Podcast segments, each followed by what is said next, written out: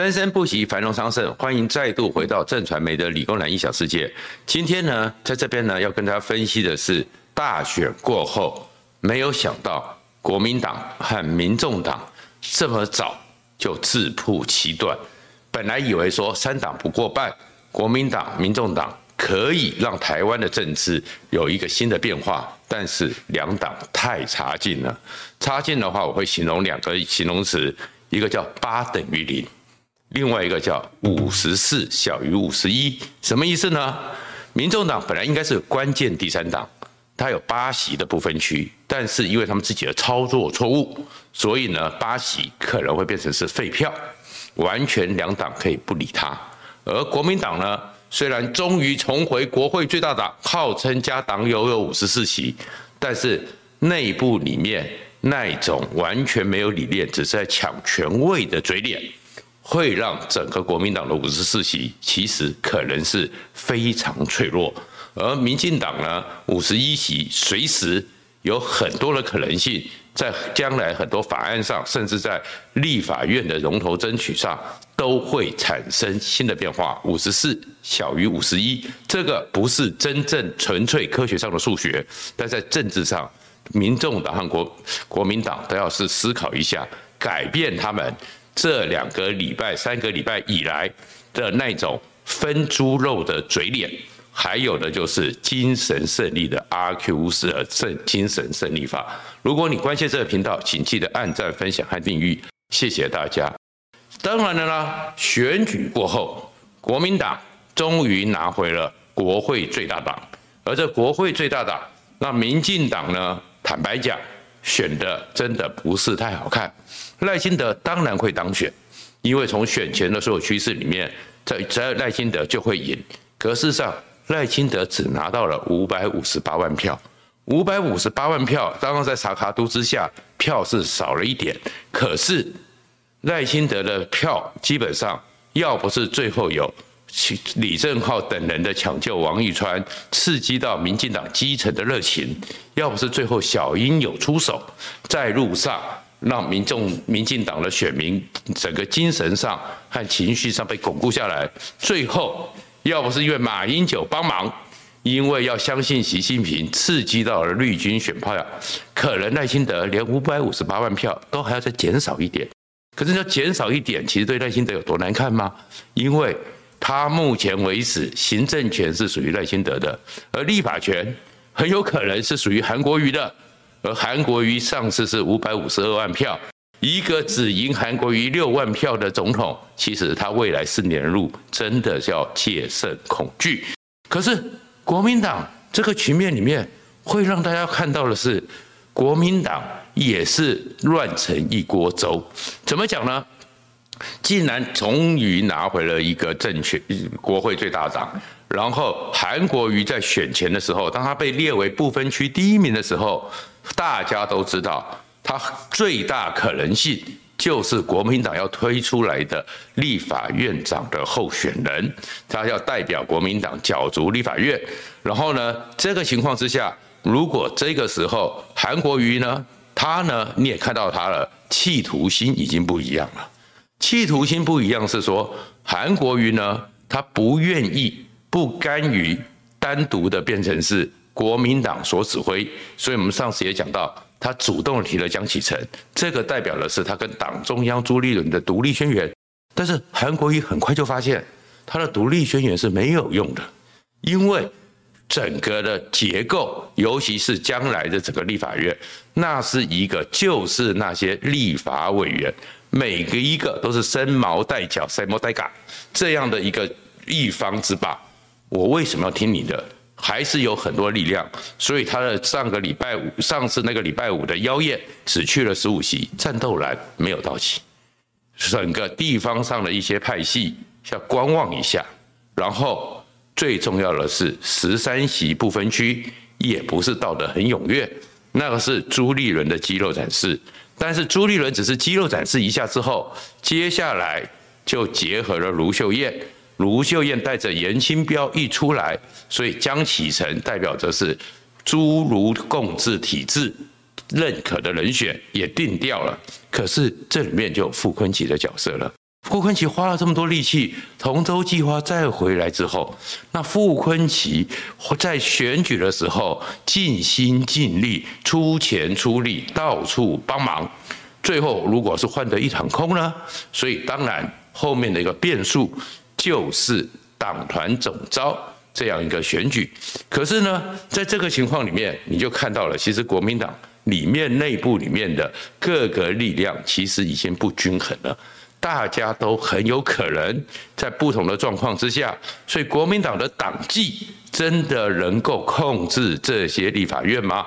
那韩国瑜真的将来当了立法院长之后，大家整个国民党都听他的吗？这就变成事情，你会看到的是，因为国民党真正的核心问题是什么？他们从侯友谊开始，一直到了现在的立法院。都是一种，唉，好久没有在庙堂里面吃香喝辣，我们要班师回朝。可是班师回朝之后，没有一个核心的理念、核心的政策、核心的给台湾说，你们票投给我，我会把台湾带到哪里去？一个集体的意识和共治，所以大家都在分权力，大家都在抢猪肉，想当然了。我呢，只要拿到一个位置，所以他们在抢位置，而不是抢做事。那这样的一个状况，就是国民党为什么在整个情况之下一直纷纷扰扰。而国民党的党纪有用吗？朱立伦的党纪只会对于整个十三席的部分区立委有用，也许有一些新科的都会区的那些立委。因为他们的选票基本上要靠蓝军的支持，所以他们脱离了以后，可能会受到蓝军的选民的教训。可是很多透过地方派系出来的区域立委，会在乎你的党纪吗？国民党党纪能够做什么呢？罚钱、停权、申警严重警告一下，然后呢，开除党籍。可是开除党籍对区域立委来讲，他已经当选了，他又变成是无党籍，无党籍你又能怎么办？你国民党开除一个，你就变成了五十三席，再开除一个就变五十二席，开除了三个，你就跟民进党一样，你的号称国会最大党，其实就大有问题。所以国民党其实在现在这个情况，光一个立法院长选举、副院长选举，到了一个招委的一个争夺战，你会看到国民党其实。看似五十四席，可是各有心思，而这各有心思以后还会更加的复杂，因为你们没有核心的想法，你们没有共同的意见，你们没有一个共同的台湾应该怎么走，中华民国应该怎么走，你们其实永远都是一个松散而脆弱，看起来很庞大的团体，可是这个团体呢？随时都会被打碎，随时都会被处理。而国民党要担心的是什么？就是国民党的立委当然不喜欢去谈台湾价值，但是很多人很在乎台湾价格。他们平常不会记得孙中山先生留下来的国民党应有的精神和党魂，可是，在关键的时候，孙中山钞票。有些人是在乎的，所以其实我们从这一场立委选举，其实坦白讲，立法院长、副院长，当然他是一个很重要的代表性职务，可是，在政治的运作之上，他们其实还是必须脱离党政运作，要做一个协商。而立法院本身就是一个多席次，并不是首长制，抢到立法院长当然很好。抢不到立法院长，你看民进党也不在乎，因为接下来每个立委就跟美国国会议长一样嘛。美国国会议长当然是地位从容，可是你光看美国上一次麦卡锡就选了十五次，然后随时就被罢免，然后罢免之后又换了一个强生，所以其实议长当然是一个重要职位，可是真正的还是实质的运作。所以国民党在这个议长和总召这个争夺战上，被人家看透了是。国民党的脆弱而松散，这个叫做脆弱的强权。那面对这个事情，其实朱立伦要去思考，国民党的立委要去思考。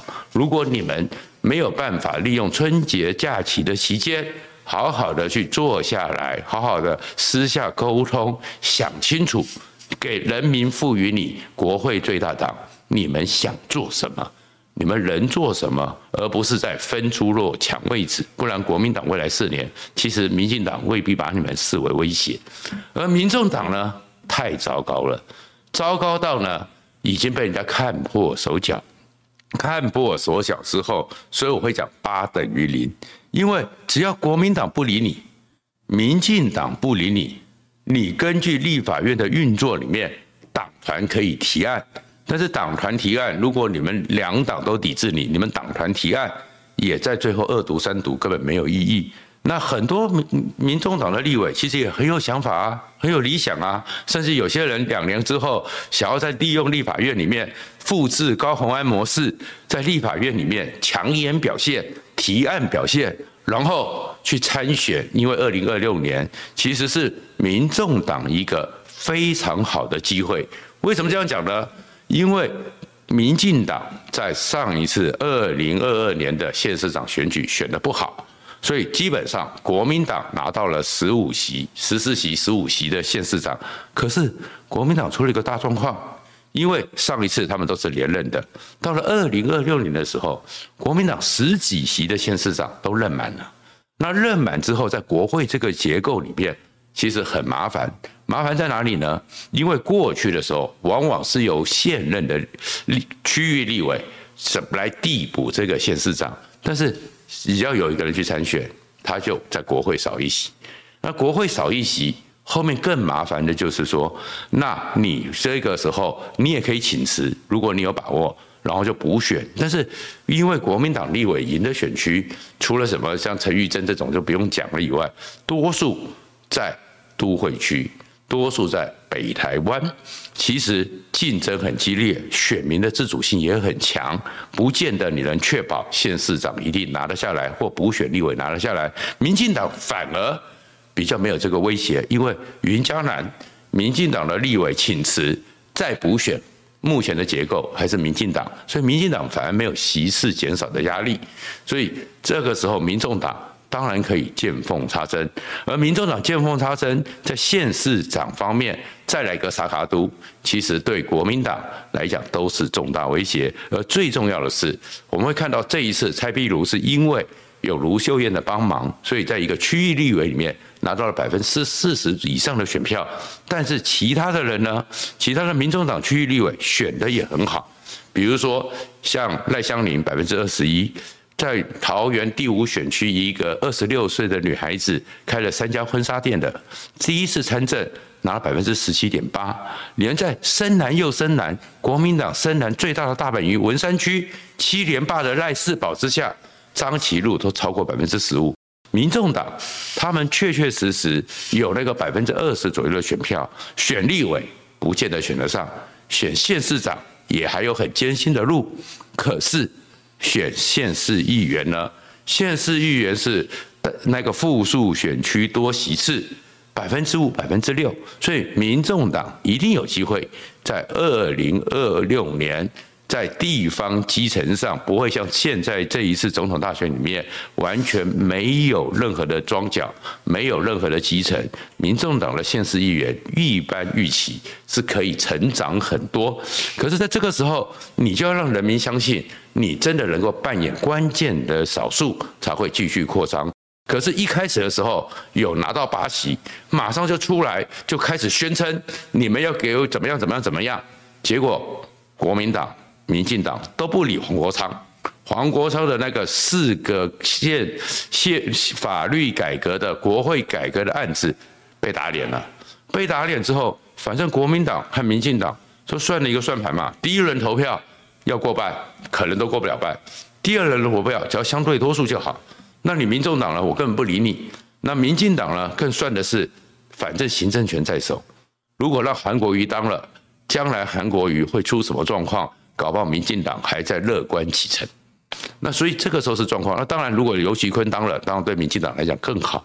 而国民党呢，这个时候你怎么去跟面对民众党？而面对民众党，你们先前林涛等人又把黄珊珊杀得这么凶，那你怎么去处理？可是这本来是民众党的一个机会。可是如果你是真正的这核心关键，你是人家来求你，而不是公开的招敲锣打鼓。整个黄国昌就是调子拉太高，拉太高之后，人家就不想甩你了。那不想甩你之后呢，大不了不要你这八席。而你这八席呢，根据立法院除了党团提案之外，每个立委要个别提案要十五席，大家都不跟你联署，到最后公都盟公布立法委员的表现的时候，民众党连提案数都可能跟过去的严宽恒、过去的韩国瑜一样趋近于零。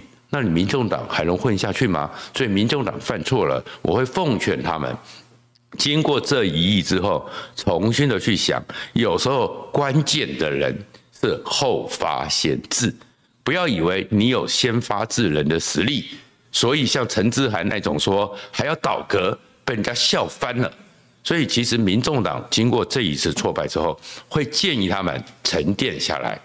不动如山，人家来求你，而不是你去求人家。民众党所以要只学会一件事情：沉稳、不动声色，让别人来求你，而不是你高调。你高调要比武招亲，没人要理你。但是你保持着一个低调，然后大家才会觉得你深不可测。然后呢？可是在这个情况之下，民进党不要太高兴。先前我已经讲过，民进党经过长期执政之后呢，越来越建制化，越来越有点权力下的一个惯性。比如说，其实坦白讲，我觉得朱立伦呢，在这一次里面，上次有提过，他终于回到正常轮。朱立伦在整个国民党中常会确立韩江配的时候，他其实出了有一手，算是政治上的漂亮，因为他就。直接定调了，他也比较清晰的了解，他应该读宪法比国民党那些战斗蓝，比陈智菡这些民众党更清楚，所以他不会提一些莫名其妙的要去国政报告即问即答，因为宪法里面没这规定，不会像陈智菡一样说，我们就要立刻倒阁，我们要经过是阁揆要有信任案，阁揆没有信任案。早就在修宪过了，而朱立伦提出了三个案子，说实话，民进党的反应可能会受伤。朱立伦提了哪三个案子呢？第一个案子就是针对于现在可应该要被除役，但是因为运转很好，而且对于台湾来讲，很多人都很在思考的是不是核三要延役，所以他们国民党共同的提案，第一个案子就是。核三是否有演绎的法源基础？而第二个案子呢，是陈清辉医生提的人工生殖法这样的一个案子。第三个案子就是要推动不在籍投票。这里面呢，民进党好有些人立刻就是膝盖式的反应，开始来痛骂。可是痛骂的结果，真的是对于电的一个需求。还有一个担忧，在台湾的社会，特别是实业界，还有很多工商界是很担心的。那核三是不是可以延役，是一个可以讨论的议题。民进党直接把它切断，其实不见得有利。而至于人工生殖法，多少的职业妇女，多少的因为工作还有在为生活奔波的人，都其实是还蛮正面期待的。所以这个部分。也不是，当然，民进党在这方面是比较没有反应。至于不在籍投票呢，当然大家担心，如果中国介入怎么办？可是让每一个公民都竭尽可能的拥有投票的权利，那是宪法赋予每个公民的权利，而政府是必须穷尽所能完成，这是政府的义务。当然，我们知道我们有些困局，有些困局是因为中国大陆会被介选，而且中国大陆不见得在让中国大陆的台商进行通讯投票的时候，确保他们是在符合民主规范的秘密投票、自由意志的表达。那当然这有困难，可是我们还是有很多北漂的、南漂的、出勤的人，他们可能户籍，呃，尤其是年轻选票。他们可能在其他地方求学，在其他地方工作，老路途奔波，他们的投票权受到了影响。所以，其实不在籍投票是可以讨论的。而民进党呢，如果聪明的话，应该是提出对案。而这对案里面呢，台湾人民也会了解，也会接受。如果跨到中国境外的一个投票，是不是会造成被介选，而且可能非自由意志的疑虑？其实这样说明台湾人会懂，也会接受。但在境内里面循序渐进，就包含以前在监狱里面，是不是那些受刑人？因为他如果没有被褫夺公权，他有投票的权利。一个现代化民主国家就应该支持他们。所以民进党如果膝盖式的就开始痛骂，那也会跟选民站在对立边。所以其实民进党看到国民党开始只会分猪肉。民进、民众党呢，精神是胜利法的阿 Q 自大，不要沾沾自喜，因为你们是执政，你们要当家。面对于很多其他的两党提出的法案的时候，不能傲慢，你们要倾听之后想出对岸，想出政府的责任，不然民进党反而会受到反作用力。谢谢大家。